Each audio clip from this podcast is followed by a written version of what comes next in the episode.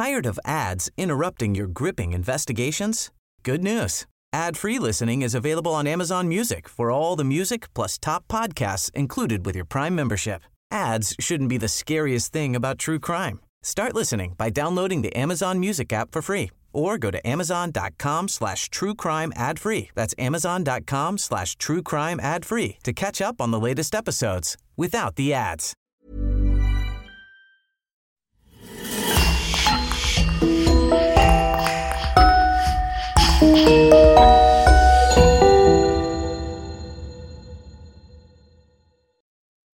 Bonjour et bienvenue à tous pour une nouvelle affaire criminelle. Vous aurez peut-être besoin de dormir avec les lumières allumées après avoir écouté les histoires de notre podcast. Mais si vous n'avez pas peur de faire face à vos pires cauchemars, rendez-vous maintenant sur lecoinducrime.com pour découvrir des podcasts jamais publiés ici. Un grand merci à Christophe Vellens, Louise Prudhomme et un nouveau venu, Marc-Antoine Dastoumas, qui sponsorise le podcast. Et on commence.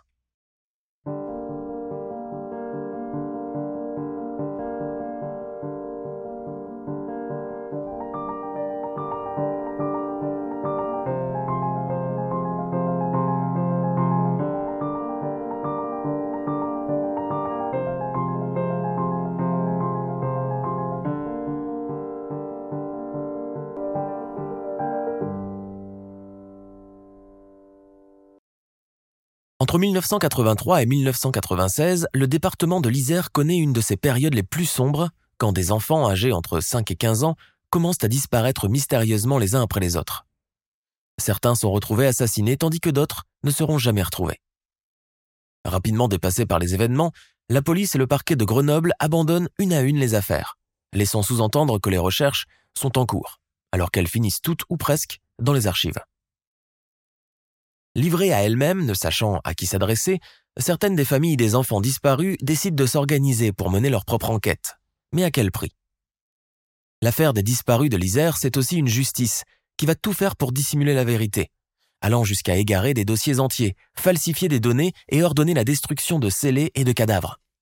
Du jamais vu dans les annales judiciaires françaises. Au milieu de tout cela persiste le doute. Qui est derrière la disparition des enfants? Un tueur en série? Un dangereux prédateur sexuel? Sont-ils un, deux ou plusieurs individus? Dans notre affaire criminelle d'aujourd'hui, il s'agira de lever le voile sur les nombreux faux pas commis par les enquêteurs, mais aussi sur des moyens parfois ingénieux employés par certaines familles pour en venir à bout de leur détresse. Arriveront-ils cependant à retrouver leurs enfants? Nous sommes en mars 1983, dans un petit village de la Sarthe, où la famille et Janvier s'apprêtent à déménager. Leur destination, Grenoble, où ils comptent repartir à zéro et trouver un nouveau travail. Derrière eux, ils laissent leur commerce, un bar tabac boulangerie qui ne marche plus vraiment bien depuis quelque temps. Avec cela, les factures impayées se sont amoncelées, les mettant dans l'impasse.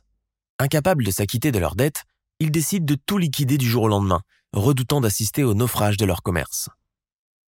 Malgré la nostalgie, la peine et l'appréhension qui les taraude déjà à l'idée de tout reprendre à zéro, le couple ne compte pas revenir sur sa décision. Les Janvier sont parents de quatre jeunes enfants. L'aîné, Jérôme, est âgé de 8 ans. Ludovic, 6 ans et Nicolas, 2 ans et demi. Virginie, l'unique fille de la fratrie, a quant à elle 5 ans. En attendant de trouver un logement et du travail, le couple et leurs enfants sont hébergés à Saint-Martin-d'Air, chez un grand-oncle. La maison est située juste en face de plusieurs blocs HLM, pas assez grande pour abriter tout ce monde, mais tant que c'est du temporaire, ça ira bien. Les enfants, heureux d'habiter dans une vraie ville pour la première fois, ne tiennent pas en place. Il faut savoir qu'à cette époque, la psychose actuelle ressentie et vécue chaque jour par de nombreux parents n'est pas encore d'actualité. Au début des années 80, les enfants ont l'habitude de jouer dehors jusqu'au soir, de dévaler les pentes à vélo, de faire du patin à roulettes, d'allumer des pétards, de tomber et de se blesser les jambes sans que cela n'alarme personne. C'est aussi une époque où ils pouvaient aller faire des commissions de maman ou papa sans risquer de tomber sur un individu mal intentionné. Les médias alarmistes ne sont pas non plus à l'ordre du jour. La confiance est telle que la plupart des parents baissent la garde dès que l'enfant commence à marcher et à parler. À 5 ou 6 ans, nombreux sont ceux qui se rendent tout seuls à l'école, chaperonnés par un grand frère ou une grande sœur à peine plus âgée. Oui, c'était une autre époque il est clair que le sentiment d'insécurité était largement moindre qu'aujourd'hui. Installés depuis à peine trois semaines dans cette banlieue de Grenoble, la famille Janvier commence à s'adapter graduellement à sa nouvelle vie. Le père a réussi à être embauché dans l'une des nombreuses usines de la périphérie et les enfants essayent tant bien que mal de s'acclimater dans leur nouvelle école. Pourtant, rien ne semblait présager les événements à venir. Le jeudi 17 mars 1983, en fin d'après-midi, Jérôme, Ludovic et le petit Nicolas sont envoyés par leur père chez le buraliste du coin pour lui acheter des cigarettes. Jérôme et Ludo, enchantés par la promesse de garder la petite monnaie pour s'acheter des bonbons, installent Nicolas dans sa poussette et foncent au bar tabac situé à environ 200 mètres de la maison. Leur achat effectué et la bouche pleine de réglisse, ils reprennent le chemin du retour lorsqu'ils se font accoster par un homme, place de la République. L'individu conduit une moto, il est vêtu d'une combinaison de cuir blanche et porte un casque sur la tête. Les garçons, loin d'être intimidés, engagent rapidement la conversation avec lui. L'homme leur raconte qu'il vient de perdre son petit chien et qu'il est en ce moment même à sa recherche. Pourrait-il l'aider? En guise de récompense, ils auront droit à tous les bonbons qu'ils voudront. Et bien plus cher que ceux qu'ils mâchouillent en ce moment. À cette seule éventualité, les yeux de Ludovic se mettent à briller. Mais Jérôme le presse qu'il faut rentrer, sinon maman les grondera. Ça ne fait rien, dit l'homme au casque. Tu peux rentrer, petit, ton frère pourra m'accompagner. Jérôme et Nicolas rentrent ensemble, laissant derrière eux Ludovic seul avec l'inconnu. Ils ne le savent pas encore, mais c'est la dernière fois qu'ils voient leur frère. À 21h, l'état d'alerte est donné dans tout le quartier. Un enfant de 6 ans vient de disparaître.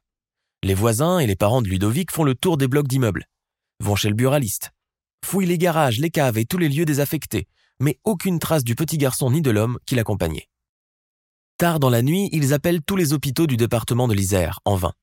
Il n'y a aucun témoin oculaire, aucune trace. Ludovic s'est comme volatilisé. Le lendemain, toujours sans nouvelles et mort d'inquiétude, les parents préviennent finalement la police. Jérôme, très bouleversé, donne une description assez claire de l'homme à la mobilette au policier. Un portrait robot est alors effectué. Les fiches des malfrats qui ont sévi ces dernières semaines dans le département sont consultées. Plusieurs interpellations s'ensuivent. L'emploi du temps d'une trentaine de suspects est passé au crible, sans résultat. Tous sont finalement relâchés. Les jours suivants, les parents de Ludovic commencent carrément à squatter au commissariat jusqu'à ce qu'on leur dise que leur présence n'aidera pas dans l'avancement de l'enquête et ils sont priés de rentrer chez eux. On vous contactera dès qu'il y aura du nouveau. Mari et femme s'en vont chez eux, le cœur lourd. À Saint-Martin-d'Air, la disparition du petit Ludovic est sur toutes les lèvres. C'est devenu le sujet d'actualité locale. Les voisins essayent tant bien que mal d'épauler les parents en vain. Sans nouvelles de leur petit garçon, ces derniers sont incapables de fermer l'œil de la nuit. Les caméras d'antenne 2 débarquent une semaine plus tard pour recueillir les témoignages des enfants. Jérôme redit devant les journalistes ce qu'il a raconté aux policiers.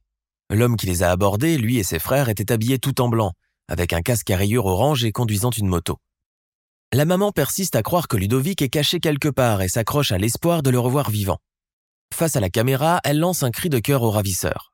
Je leur demande de me rendre mon fils qu'il ne lui fasse pas de mal, c'est tout de même mon petit garçon et je l'aime. On ne mérite pas ça. Sans aucun début de piste, l'enquête a du mal à démarrer. Les parents du disparu font plusieurs tentatives pour réussir à avoir quelques bribes d'informations, sans succès. Mais enfin, on vous a bien dit que cela ne servait strictement à rien d'appeler à chaque fois, on vous préviendra dès qu'on aura du nouveau, dit avec impatience le standardiste du commissariat. Le ton cinglant les décourage d'aller plus loin. Malgré l'absence de preuves, les investigations sont élargies à tout le département de l'Isère, où l'ombre d'une première piste sérieuse se manifeste dans la région de Vorep, située à une vingtaine de kilomètres de Grenoble. Des témoins avertissent la gendarmerie de la présence d'un individu en mobilette, correspondant à peu près à la description faite par Jérôme Janvier à la télévision. Le suspect est immédiatement interpellé, mais les gendarmes découvrent finalement que, hormis le fait qu'il possède une moto, il ne correspond finalement pas à l'individu qu'il recherche. Néanmoins, sous la pression médiatique, de grands moyens sont déployés dans un premier temps. Policiers, pompiers, brigades canines, plongeurs ratissent tout le secteur, fouillent les cours d'eau et les fleuves. En vain. Quelques semaines plus tard, les recherches sont finalement abandonnées. En gens modestes et confiants, les janviers ont l'intime conviction que la police est toujours en train de chercher, que les patrouilles fouillent partout et qu'ils finiront bien par retrouver leur enfant et jeter derrière les barreaux celui qui l'a kidnappé. De leur côté, ils ne baissent pas non plus les bras. Pendant des semaines, seuls ou accompagnés de leurs enfants, ils collent des affiches un peu partout dans la région, font le tour du département chaque week-end en voiture, interrogent des passants en montrant la photo la plus récente de leur fils. Avez-vous vu ce petit garçon? Il a disparu le jeudi 17 mars. Oui, nous sommes toujours à sa recherche. Oui, c'est nous la famille qui est passée à la télé.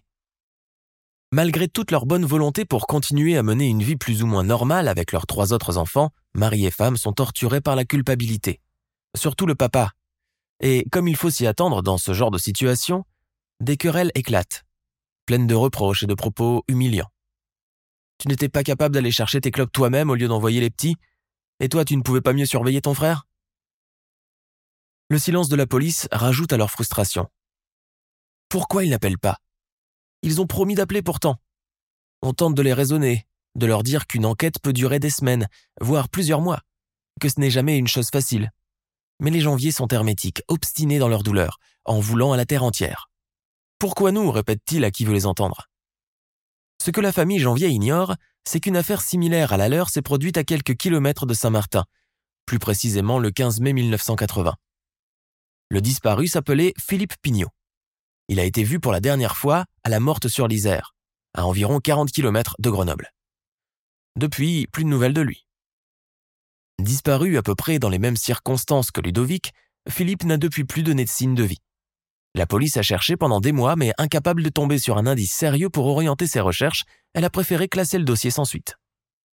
L'affaire Ludovic aurait pu inciter à plus de vigilance de la part de la police. Il n'en saura rien. Nous sommes le samedi 9 juillet 1983 dans la cité Adrien Ricard à Grenoble. Tous les enfants sont en vacances depuis une semaine. Dans un petit appartement du deuxième étage de la rue du Vercors, Grégory Dubrul, 8 ans, dîne en compagnie de ses parents et de ses frères et sœurs. Les journées allongées sont une aubaine pour le petit garçon, qui ne pense qu'à finir rapidement de manger pour descendre jouer. À 19h, Grégory est assis dans l'allée de l'immeuble, où il attend que son frère descende pour commencer une partie de football. J'étais assis sur la marche de l'escalier quand une voiture de sport à deux portes s'arrête devant moi, et le conducteur me demande mon chemin. Je lui montre, mais il insiste pour que je l'accompagne. J'ai peur de me perdre, qu'il me dit. Bon, d'accord. Naïf comme on peut l'être à cet âge, je n'ai pas trop réfléchi et je suis monté à bord de la voiture. Arrivé au bout du chemin, j'ai voulu redescendre, mais l'homme a insisté pour qu'on fasse encore un petit tour ensemble. Il m'a dit qu'il connaissait mes parents et tout, et qu'il me raccompagnerait à la maison tout à l'heure. L'homme est avenant, souriant, rassurant, il est bien vêtu, conduit une belle bagnole. Grégory ne se pose pas trop de questions, et puis ce n'est pas si grave s'il entrave pour une fois l'avertissement de sa mère de ne jamais parler aux inconnus. L'homme ouvre gracieusement la portière passager, Grégory s'y installe et les voilà partis. À 19h30, Eddie, le frère aîné de Grégory, finit par descendre. Mais où est passé son frère? Il lui a bien dit qu'il l'attendrait au bas de l'immeuble. Eddie attend un moment, si ça se trouve, il est parti chez un copain, dans le voisinage immédiat. 20h, 20h30, 21h, toujours pas de Grégory. À l'autre bout de la ville, ce dernier ne se doute pas à cet instant que son cauchemar ne fait que commencer. Rapidement, il se sent mal à l'aise en compagnie de cet homme. Il remarque aussi que l'atmosphère est soudain devenue pesante à bord du véhicule. Le petit garçon commence à s'inquiéter et à regretter son geste. Il lutte pour freiner le gros sanglot qui lui monte à la gorge. Les perpétuels avertissements de sa mère résonnent dans ses oreilles. Que faire à présent? Sauter du véhicule? Il n'en a pas la force. Se mettre à hurler, cela risque de faire dégénérer les choses, mais où vont-ils comme ça? Grégory risque un regard sur l'inconnu. L'homme bavard et amical de tout à l'heure a cédé la place à une sorte de brute silencieuse et menaçante. L'enfant remarque que le silence règne dans la voiture, comme lorsque papa et maman sont fâchés, et qu'il refuse de mettre la radio. L'individu continue son trajet, sans jeter le moindre regard sur lui. Bientôt, il s'engouffre dans un petit chemin forestier. La suite? Grégory ne se souvient plus de rien jusqu'à ce qu'il se réveille au beau milieu d'une décharge le lendemain en fin de matinée. Que s'est-il passé? Il est quelle heure? Où se trouve-t-il en ce moment? Il est tout bonnement incapable de faire la chronologie des tristes événements de la veille. La décharge en question se trouve à Pommier-la-Placette, à une quarantaine de kilomètres de Grenoble. Couvert de mouches et de détritus, Grégory a très mal à la tête et découvre qu'il a une blessure au crâne. Je sentais comme quelque chose de gélatineux quand je touchais le sommet de ma tête et j'avais du sang séché sur mon visage. Bien que très affaibli et en état de choc, Grégory parvient à s'extirper de l'amas d'ordures et à se traîner jusqu'au bord de la route. Son état épouvantable et ses blessures ne manquent pas d'alerter un passant qui le sauve in extremis et le conduit immédiatement au CHU de Grenoble où il est admis aux urgences. Les chirurgiens déclarent que l'enfant est un vrai miraculé compte tenu de ses graves blessures au crâne. Le reste du constat est alarmant. Grégory a été battu, blessé au visage puis violé par son ravisseur qui s'est volatilisé dans la nature, comme il est apparu la veille dans la cité Adrien Ricard. Les parents de Grégory sont immédiatement prévenus. Ils avaient de leur côté déjà alerté la police. À la demande des policiers, le petit garçon dresse un portrait approximatif de son agresseur. Un individu de race européenne, avec des cheveux bruns et un teint mat, âgé d'une trentaine d'années, mesurant environ 1m80 et portant un tatouage représentant un cœur avec des initiales et transpercé d'une lame. J'étais comme dans une espèce de trou noir. J'étais incapable de me rappeler les circonstances de mon agression ni comment je me suis retrouvé dans cette décharge à la sortie de Grenoble, raconte Grégory aujourd'hui. Arborant une grande barbe noire et vêtu d'un gilbab depuis sa conversion à l'islam en 1998. Pour cette énième affaire d'enlèvement, la police consent pour la première fois à déployer une centaine de patrouilles dans tout le département. L'unique preuve sur laquelle elle se base est le portrait robot réalisé. Malgré tout, aucun individu répondant aux critères donnés par le rescapé ne sera identifié, et les recherches, comme pour le cas de Ludovic Janvier, finissent par être abandonnées. La médiatisation des deux affaires dans la presse et les médias de l'époque est très importante. Et avec tout le lot d'interrogations et d'appréhensions qui caractérisent ce genre de fait, on kidnappe des enfants en Isère. Pourquoi la police ne réussit-elle pas à mettre la main sur les ravisseurs? Sont-ils un ou plusieurs individus? Suite à ces deux affaires tragiques, deux ans s'écoulent sans que l'on déplore d'autres victimes. Deux années suffisamment longues pour que Ludovic et Grégory soient oubliés des médias. Ni les policiers, ni les parents ne savent que la série noire des mystérieux rapts ne fait cependant que commencer. Nous sommes le 25 juin 1985, dans un quartier HLM du quartier de l'Abbaye, dans le sud de Grenoble. C'est ici que la famille Ouadi, originaire du Maroc, partage un modeste appartement au septième étage du bloc C. En fin d'après-midi, ce 25 juin, Anissa Ouadi, 5 ans et demi, sort jouer à la marelle en bas de l'immeuble. Quand sa mère l'appelle du balcon pour monter dîner aux environs de 19h, Anissa ne répond pas. Inquiète, la maman dévale les escaliers, fait le tour de la cour, mais pas de trace de la fillette. Le voisinage est alerté. Le papa qui travaille de nuit dans une usine de textile est prévenu à son tour sur son lieu de travail. Les premières recherches, incluant la cave, le sous-sol, le parc voisin, ne donnent aucun résultat. La police apprend finalement qu'une troisième affaire de kidnapping a eu lieu. Cette fois-ci encore, aucune trace du passage du ravisseur. Aucun témoin oculaire ne se manifeste. Personne n'a vu Anissa suivre un individu suspect ce jour-là. Deux semaines plus tard, les parents de la fillette reçoivent un coup de fil de la police judiciaire. Anissa a été retrouvée morte dans le barrage de Beauvoir. Pour les enquêteurs, tout porte à croire que la fillette s'est noyée accidentellement alors qu'elle se trouvait au bord du fleuve. L'autopsie révèle que son cadavre ne comporte aucune trace de violence physique ni d'agression sexuelle. Outre les circonstances dramatiques de la mort de la petite fille, la première question qui fuse est comment Anissa, âgée d'à peine 6 ans, est parvenue à parcourir tout ce chemin avant de se retrouver dans les profondeurs du barrage? D'après les éléments recueillis auprès de sa famille et de son entourage immédiat, elle est décrite à l'unanimité comme une enfant pas très dégourdie, craintive et très timide, pas du tout du genre téméraire et à suivre facilement quelqu'un qu'elle ne connaît pas. Elle avait cette notion du danger et craignait les remontrances de ses parents sur le sujet. Sa mère ajoute qu'elle savait pertinemment qu'il était formellement interdit de trop s'éloigner et que seul le bas de l'immeuble était son périmètre de jeu. Cette fois-ci encore, le dossier est classé sans suite. Le cadavre d'Anissa repêché dans les eaux du barrage marque longtemps les mémoires et figure pendant un bon moment dans les rubriques faits divers de la presse. Partout en France, le département de l'Isère est devenu synonyme de lieu peu propice pour vivre et élever des enfants, le danger y est devenu beaucoup plus menaçant que dans n'importe quelle rue malfamée de Paris. À Grenoble et ses environs, toute la population est sur les dents. Tous les parents de jeunes enfants commencent sérieusement à s'inquiéter. Chacun est obsédé à l'idée de se rendre à son travail chaque matin pour apprendre au retour que son fils ou sa fille a été kidnappé sur la route de l'école ou en sortant jouer sur le pas de la porte. Mais ce qui est le plus insoutenable dans cette histoire est que depuis deux ans, ni la police, ni les enquêteurs n'ont réussi à mettre un visage sur le ravisseur. Aucune preuve, aucune trace de son passage ne subsiste. Il reste alors un danger invisible, menaçant de frapper à tout moment. Durant cette même année 1985, une macabre découverte redonne une lueur d'espoir. Dans la grotte d'Angin, dans le massif du Vercors, connu pour sa végétation dense et ses forêts sombres, où il est bien facile de dissimuler un cadavre sans se faire remarquer, un squelette d'enfant est découvert par deux spéléologues. Rapidement, la découverte fait l'objet de plusieurs spéculations. Le squelette n'est pas entier. Il est composé de quelques gisements d'eau disposés derrière un petit muret de pierre à l'intérieur de la grotte. Au début, cela ne réveille pas les doutes de personne en particulier, car personne ne pense sur le moment que les os pourraient appartenir à l'un des enfants disparus depuis 1980, Philippe Pignot ou Ludovic Janvier. Au contraire, beaucoup présument que les gisements datent plutôt de la période de la guerre, au vu des nombreux combats qui ont eu lieu à l'époque dans la région. Pour en avoir le cœur net, la police départementale décide de soumettre les ossements à un légiste.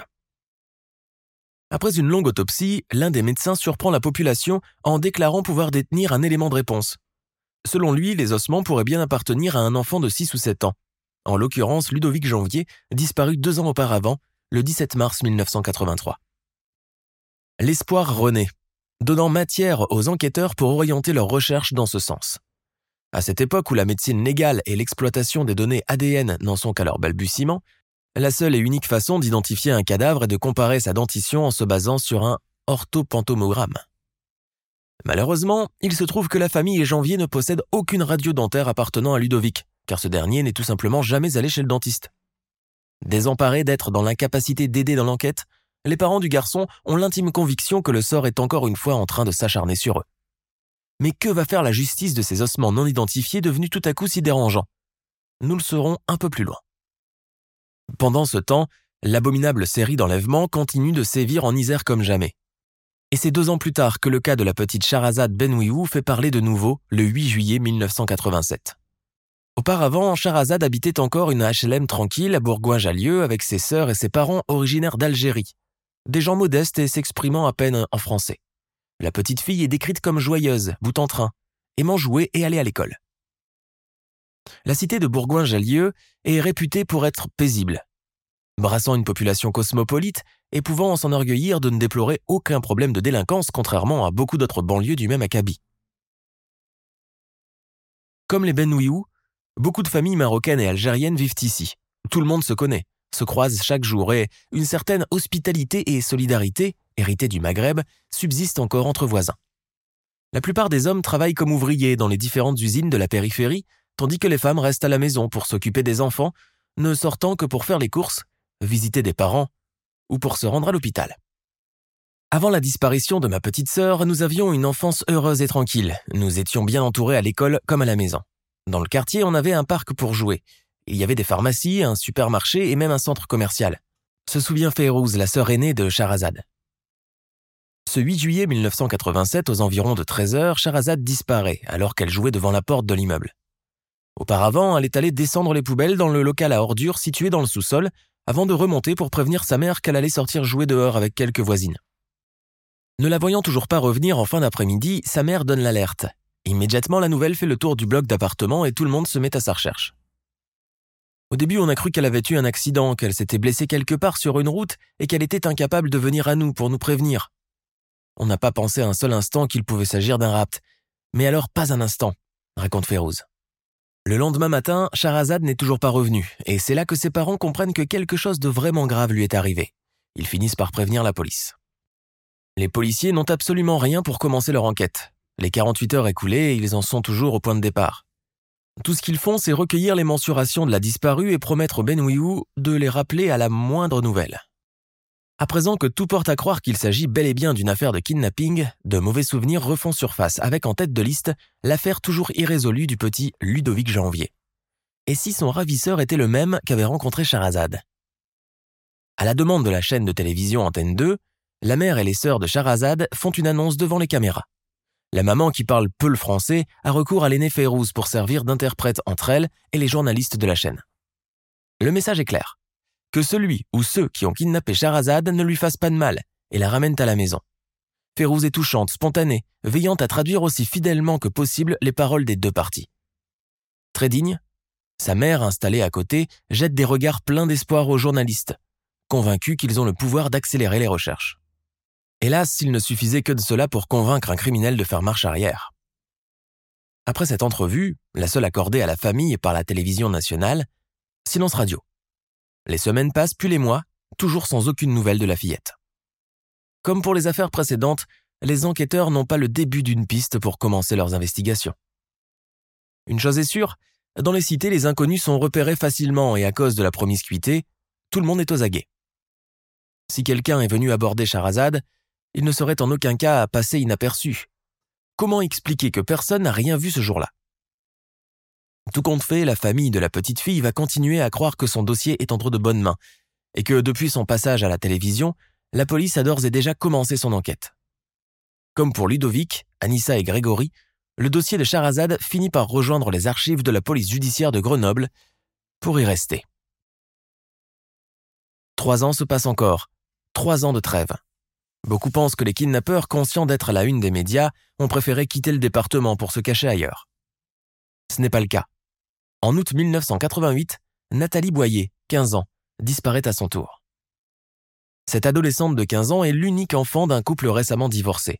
La jeune fille vit très mal la séparation de ses parents. Elle est placée dans un premier temps dans une famille d'accueil avant d'aller rejoindre sa mère dans le nouvel appartement où elle s'est installée dans le nord de Grenoble. Dans ce foyer déchiré, les rôles vont rapidement être inversés. La mère de Nathalie a du mal à asseoir son autorité et à contrôler sa fille. Cette dernière, en pleine crise d'adolescence, se montre particulièrement désagréable, désobéissante et volontiers rebelle. Déscolarisée depuis quelques mois, elle passe ses matinées à dormir et sort faire la fête chaque soir avec ses copains. Le 3 août, Nathalie Boyer sort faire une promenade dans le quartier pavillonnaire de Villefontaine où elle habite avec sa mère. Son corps est retrouvé le lendemain sur un sentier bordant la voie ferrée. Elle a été égorgée et battue à mort. L'autopsie ne fait cependant état d'aucune agression sexuelle. En 1989, nouvelle disparition. Nouveau cadavre de trop. Les faits remontent au 13 janvier à Grenoble. Le jeune Fabrice Ladoux ne rentre pas après sa journée d'école. Trois jours plus tard, un promeneur fait une macabre découverte dans le massif de la Chartreuse, à quelques kilomètres de la ville. Le corps de Fabrice est découvert au fond d'un ravin. Il a été étranglé à main nue avant d'être violé. Le département ne connaît pas de répit depuis qu'il affiche ce triste palmarès d'enlèvement d'enfants. C'est à savoir, à présent, qui sera le prochain sur la liste. Un an plus tard, une nouvelle disparition suivie d'un meurtre a lieu. La victime est cette fois-ci Rachid Bouziane, un petit garçon âgé de 5 ans. Ce dimanche 5 août 1990, il joue au pied de son HLM à Échirol, une cité populaire de Grenoble réputée pour être difficile et à problème. À 20h, la maman de Rachid se rend compte qu'il n'est pas remonté pour dîner. Deux jours plus tard, son corps est retrouvé enroulé dans un tapis et jeté dans un hangar à une centaine de kilomètres du domicile de ses parents. Après quelques mois d'intenses investigations, la police finit par mettre la main sur un suspect qui va s'avérer le bon. Son nom, Karim Katfi, un franco-tunisien de 30 ans et habitant lui aussi à Échirol. Karim Katfi avoue rapidement les faits et raconte comment il a suivi Rachid ce jour-là et l'a persuadé de le suivre à la cave pour lui montrer une console de jeu. C'est le seul cas où la victime connaissait son ravisseur. Mise en détention provisoire, Katfi est finalement condamné à la réclusion criminelle à perpétuité pour les chefs d'inculpation de meurtre prémédité, de détournement de mineurs et de recel de cadavres. La malédiction continue à présent de frapper chaque année à peu près à la même période, en l'occurrence au printemps ou en été, et toujours en fin d'après-midi. En avril 1991, Sarah Siad, 6 ans, est enlevée devant son immeuble de Vorep alors qu'elle y jouait avec sa sœur jumelle? Elles sont les dernières d'une fratrie composée de neuf enfants d'un couple maroco-algérien. Son cadavre est retrouvé 48 heures plus tard dans un bois. Elle a été étranglée et agressée sexuellement.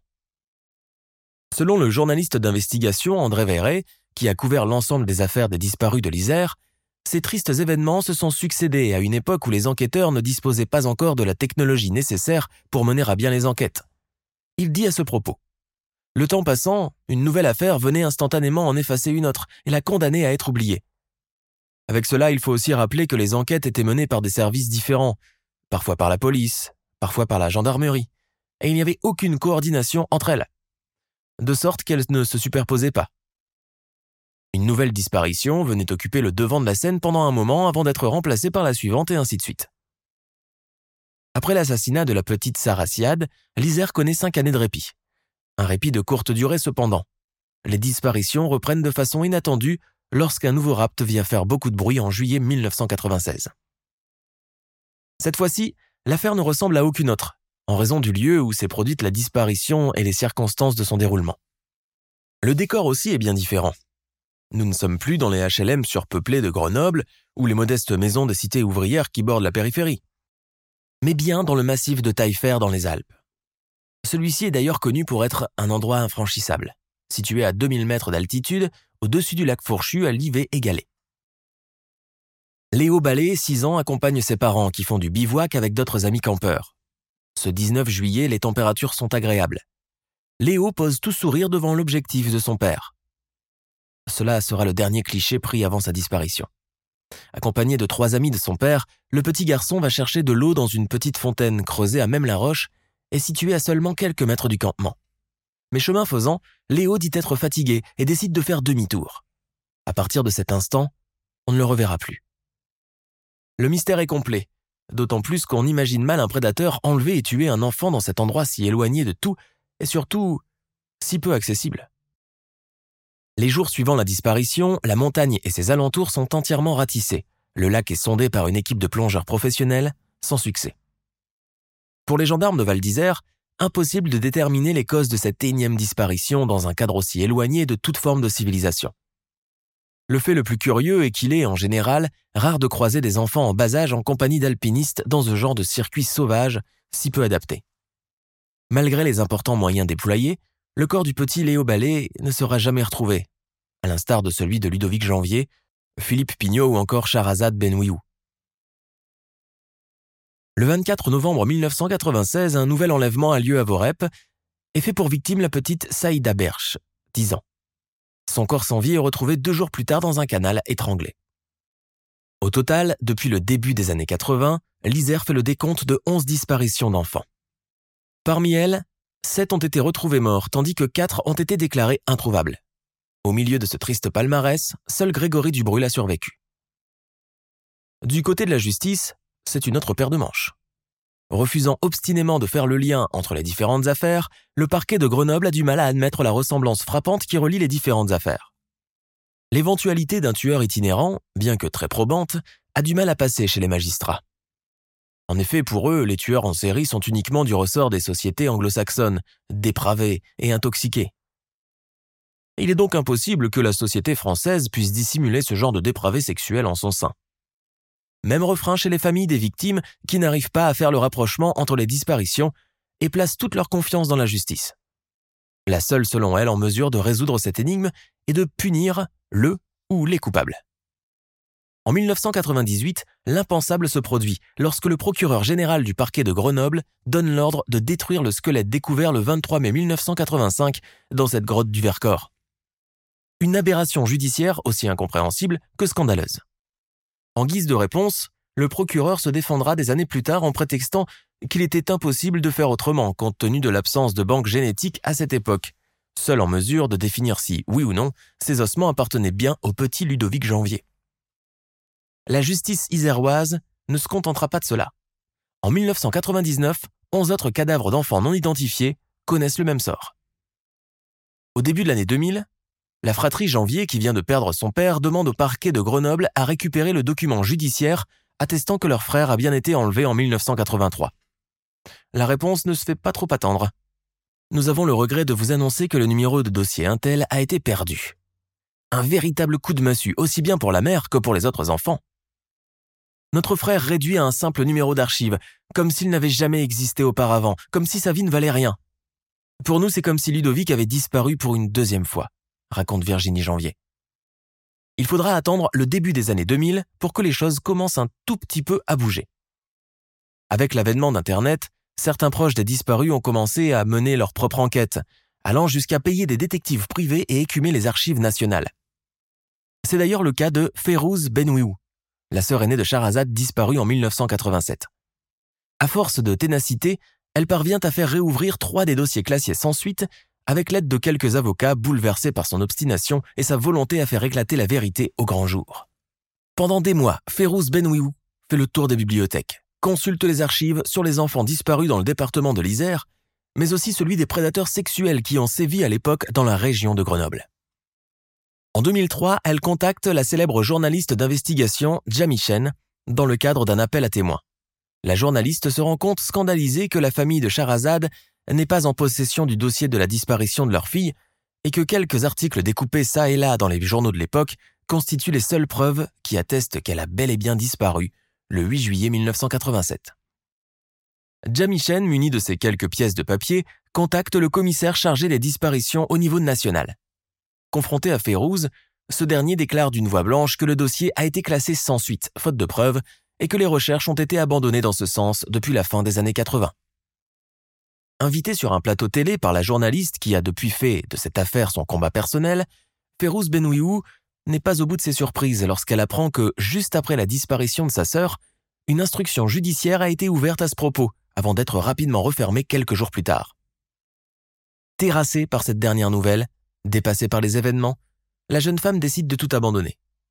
Pourtant, elle tente une dernière tentative en 2007, en allant frapper à la porte du cabinet d'avocats Didier Seban, Corinne Herman et associés à Paris. Elle ne le sait pas encore, mais la chance va lui sourire enfin. Rapidement, ces deux avocats chevronnés et uniques dans leur genre en France prennent les choses en main. Loin de se contenter d'effectuer leur métier de façon linéaire et classique, ils effectuent conjointement un véritable boulot d'enquêteur, voire de détective. D'ailleurs, leur cabinet se spécialise aussi dans l'investigation et l'enquête privée, un peu dans cette mouvance américaine de bâtonniers polyvalents et touche à tout. En parcourant les documents récoltés pêle-mêle par Férouz Benouiou, Corinne Herman et Didier Seban sont horrifiés de constater que la justice ne s'est pas donné la peine depuis toutes ces années de constituer un dossier en bonne et due forme, et que les recherches ont été complètement abandonnées au bout d'un an seulement. On n'a jamais su que le dossier a été fermé en 1988, Personne n'a appelé, ni pris la peine de venir voir mes parents pour leur dire Voilà, les recherches ont été abandonnées. On s'est contenté de nous donner cette fausse illusion que le travail était effectué et que les recherches suivaient leur cours, déplore la jeune femme aujourd'hui. Les deux avocats habitués à ce genre de défi ne baissent pas les bras pour autant, et ce, malgré l'inertie de la justice et le manque de coopération du parquet de Grenoble. Au fur et à mesure de leurs recherches, ils découvrent que Charazade n'est pas un cas isolé, que d'autres enfants ont disparu comme elle, à une ou deux années d'intervalle dans la même région et dans un rayon de 70 km entre les années 80 et 96. Au terme de cette macabre découverte, c'est un véritable parcours du combattant qui est engagé par les deux avocats, qui veulent à tout prix lever le voile sur cette série noire qui ne semble plus émouvoir grand monde et qui ne fait plus parler d'elle depuis des années. À elle seule, Corinne Herman effectue un travail de titan. Elle dresse une liste de tous les cas isolés des autres disparus et, pour la toute première fois, cette liste se voit attribuer un nom les enfants disparus de l'Isère. Dans la foulée, l'avocate réussit à retrouver la trace de plusieurs familles des enfants, toutes vivant encore à Grenoble et ses environs. Grâce à elle, beaucoup de familles se mettent en lien, notamment les janviers, qui se lient rapidement avec Férouz Benouiou. Pour la première fois, parents, frères et sœurs, grands-parents, amis des disparus, ne se sentent plus négligés et projetés face à un mur de silence. En 2008, soit 20 ans après les faits, et grâce aux efforts intenses du cabinet d'avocats parisiens, le parquet isérois accepte finalement de rouvrir les dossiers et de relancer l'enquête. Au printemps de la même année, une cellule spéciale baptisée Mineur 38 voit finalement le jour, regroupant plusieurs enquêteurs, profileurs, médecins légistes, psychologues et criminologues, dont le devoir est de reprendre à zéro les enquêtes abandonnées et vérifier les failles qui ont conduit au classement de nombreux dossiers. Grâce à ces efforts mis en commun, deux affaires ont pu être résolues. En 2013, grâce à un prélèvement ADN exploité sur le tard, un individu du nom de Georges Pouille est condamné à la réclusion criminelle à perpétuité pour le meurtre de Sarah Siad en 1991 et Saïda Berche en 1996. L'affaire des enfants disparus de l'Isère reste l'un des cold cases à la française, ayant fait le plus de bruit ces trois dernières décennies. À part les cas qui ont pu être résolus, les autres restent toujours une énigme. À ce jour, et malgré l'importante avancée en termes de médecine légale et d'expertise ADN, il est toujours difficile de mettre un visage sur celui ou ceux qui ont généré la terreur dans les banlieues de Grenoble dans les années 80. Aujourd'hui âgé de 46 ans, Grégory Dubrul, seul survivant de ce carnage, s'est depuis converti à l'islam. Fervent pratiquant, marié et père de trois enfants, il vit toujours à Grenoble. Interrogé dans le cadre de reportages sur le sujet, il se dit se sentir enfin en paix avec son passé grâce à la foi qui lui a sauvé la vie lorsqu'il était au bord du gouffre et en proie à diverses addictions comme les drogues dures. De son côté, Férouz Benouiou, qui a fait de la disparition de sa sœur son combat quotidien depuis 30 ans, refuse de baisser les bras et a l'intime conviction que la vérité finira par éclater au grand jour. Aujourd'hui, elle vit dans un village des Hautes-Alpes en compagnie de ses quatre enfants qu'elle couve énormément. Nous sommes à la fin de notre émission du jour. N'hésitez pas à écouter les autres émissions du podcast et à prendre 5 secondes pour nous laisser un 5 étoiles sur iTunes. C'est vraiment très important pour nous. Vous pouvez aussi vous abonner pour ne pas rater les prochains épisodes et nous suivre sur Facebook pour nous en proposer de nouveaux. Merci et à bientôt.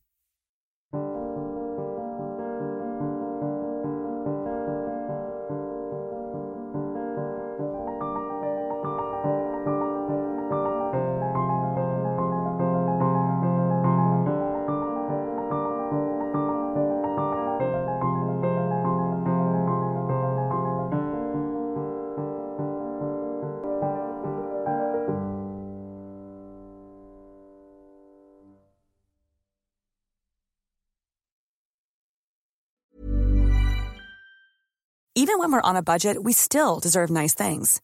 Quince is a place to scoop up stunning high-end goods for 50 to 80% less than similar brands. They have buttery soft cashmere sweaters starting at $50, luxurious Italian leather bags, and so much more.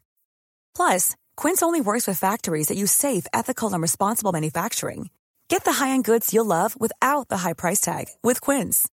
Go to quince.com slash style for free shipping and 365-day returns. Tired of ads interrupting your gripping investigations? Good news. Ad-free listening is available on Amazon Music for all the music plus top podcasts included with your Prime membership. Ads shouldn't be the scariest thing about true crime. Start listening by downloading the Amazon Music app for free or go to amazon.com slash true crime ad free. That's amazon.com slash true crime ad free to catch up on the latest episodes without the ads.